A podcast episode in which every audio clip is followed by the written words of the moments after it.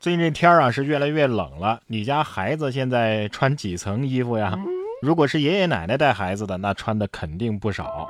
在湖北的钱江，就是因为天气降温，一位五岁的萌娃呀，竟然被奶奶套上了厚厚的裤子送到幼儿送到幼儿园。萌娃到校之后啊，一直都在喊热，老师就赶紧帮忙整理啊，发现这孩子竟然穿了五层裤子，所以有一种冷叫奶奶觉得你冷呢。老师都懵了，这裤子脱的怎么像在变脸一样呢？穿这么厚还能活动吗？孩子可以这么说：“恕孩儿甲胄在身，不得施以全礼。”你知道这样做意味着什么吗？这孩子要是想上厕所没忍住的话，你就得洗五条裤子了。这每到冬天啊，我最喜欢吃的零食就是冰糖葫芦了。可是现在这冰糖葫芦真是越来越多的我都不认识了。在山东日照，一男子售卖水果蔬菜各式冰糖葫芦。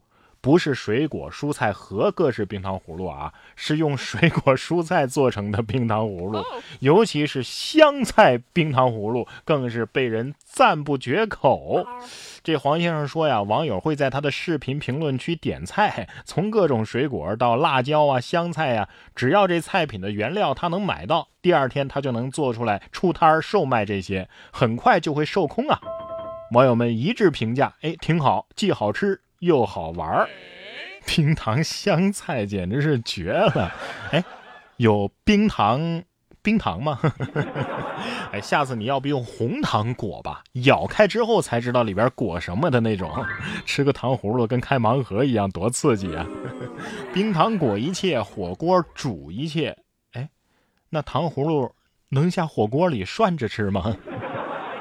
到了冬天，东北的美食啊也很有特色。这不，大连高校就准备了一万三千份杀猪菜。大连艺术学院前段时间在举行这个疫情防控封闭演练，模拟学校出现确诊病例之后的紧急情况。检验后勤保障的水平。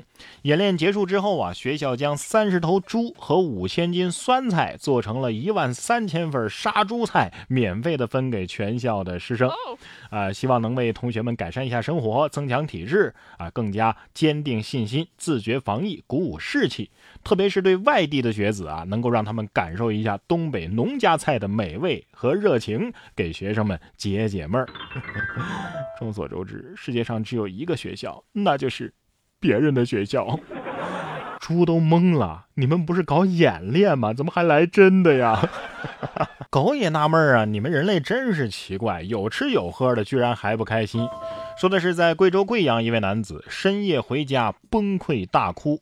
暖心的金毛观察到主人的情绪之后啊，立即上前把头靠在主人的身上安慰主人。随后主人抱着金毛就哭了很久。这一幕呢也是感动了很多网友，说狗狗的陪伴啊是最温暖的。这话有点绝对吧？啊，狗狗的陪伴，你把狗狗换成金毛我可以理解啊，要是换成哈士奇呢？对于二哈来说，嗯，看你今天心情这么差，我就停止拆家一天，算是安慰你了。不过说真的，这可能就是在外漂泊的年轻人喜欢养宠物的意义所在啊，因为他们就是在家里等候自己的家人呐。成人的世界啊，确实有太多的烦恼，有的事儿啊，真的是能够让你气得要脑出血。说一名博主啊发文称，他几年前和自己外公的合照被造谣为了老夫少妻。文章称啊，二零一八年十二月，他在某网络平台上上传了一张自己和外公拍摄的纪念照片。然而这张图片呢，被一个名为“飞哥在东莞”的账号造谣。这个账号配文说呀，七十三岁东莞清溪镇企业家豪娶二十九岁广西大美女，八十八万礼金加一套八十万的二房公寓，再加豪车一台。这篇图文在网上流传，对他本人的生活呀造成了非常严重的影响。目前，该造谣的账号已经被予以禁封处理。你说气不气人啊？啥意思啊？现在跟家里人拍个照，还得问问网友的意见吗？我每天为了写这一两千字的节目稿子，是绞尽脑汁的凑字数啊。有些人一张图就能写出一百二十万字的小说，你说气不气啊？别轻易放过他，告他，把他告到倾家荡产，告到他卖了他那张破嘴都赔不起的那种。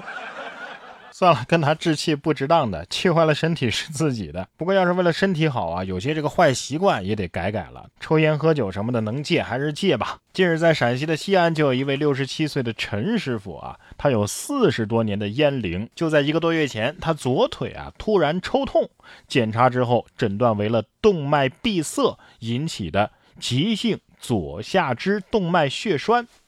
手术中，医生从他的左腿的血管中啊。取出了长达四十厘米的完整血栓。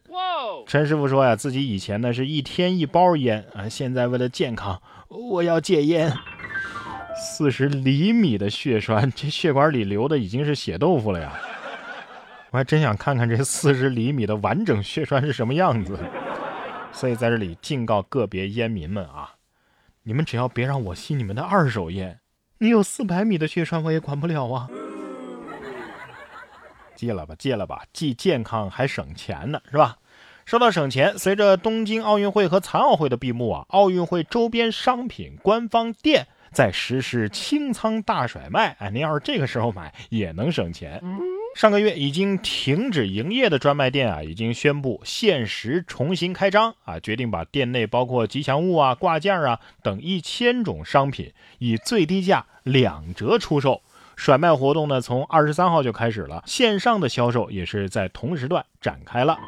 这就是过气网红的悲惨境遇，你知道吗？哎，不过这东京奥运会的吉祥物到底长啥样啊？我实在是想不起来了，所以买一个吧，挺有纪念意义的，因为这可能是奥运会史上唯一一对没有出现在开幕式上的奥运会吉祥物。反正只要你不尴尬，尴尬的就是别人。二十二号，英国首相约翰逊在向英国工业联合会的商界高管发表演讲的过程当中啊，疑似是忘词儿了。只见他不停地翻动手中的稿子，口中念念叨叨地说着：“哦，请请原谅。”翻了好一会儿，约翰逊突然诡异地聊起了昨天去游乐园的事儿。哎，在座的各位，谁去过小猪佩奇世界啊？举个手吧，这地方我很喜欢。呃，那儿的街道很安全。闻听此言，场下传来观众的阵阵笑声。演讲结束后，有记者问约翰逊：“你还好吗？”约翰逊却自信地表示：“演讲的反响很不错呀。”小猪佩奇要是知道了，得说：“哦，没想到我还有救场的功能。” 下次直播的时候忘词了，我也讲小猪佩奇。哎，你说像我这种会讲安徒生童话，还能熟练的演播《西游记》《三国演义》《西游记后传》等等评书的。呃，请问我有资格竞选下一届首相吗？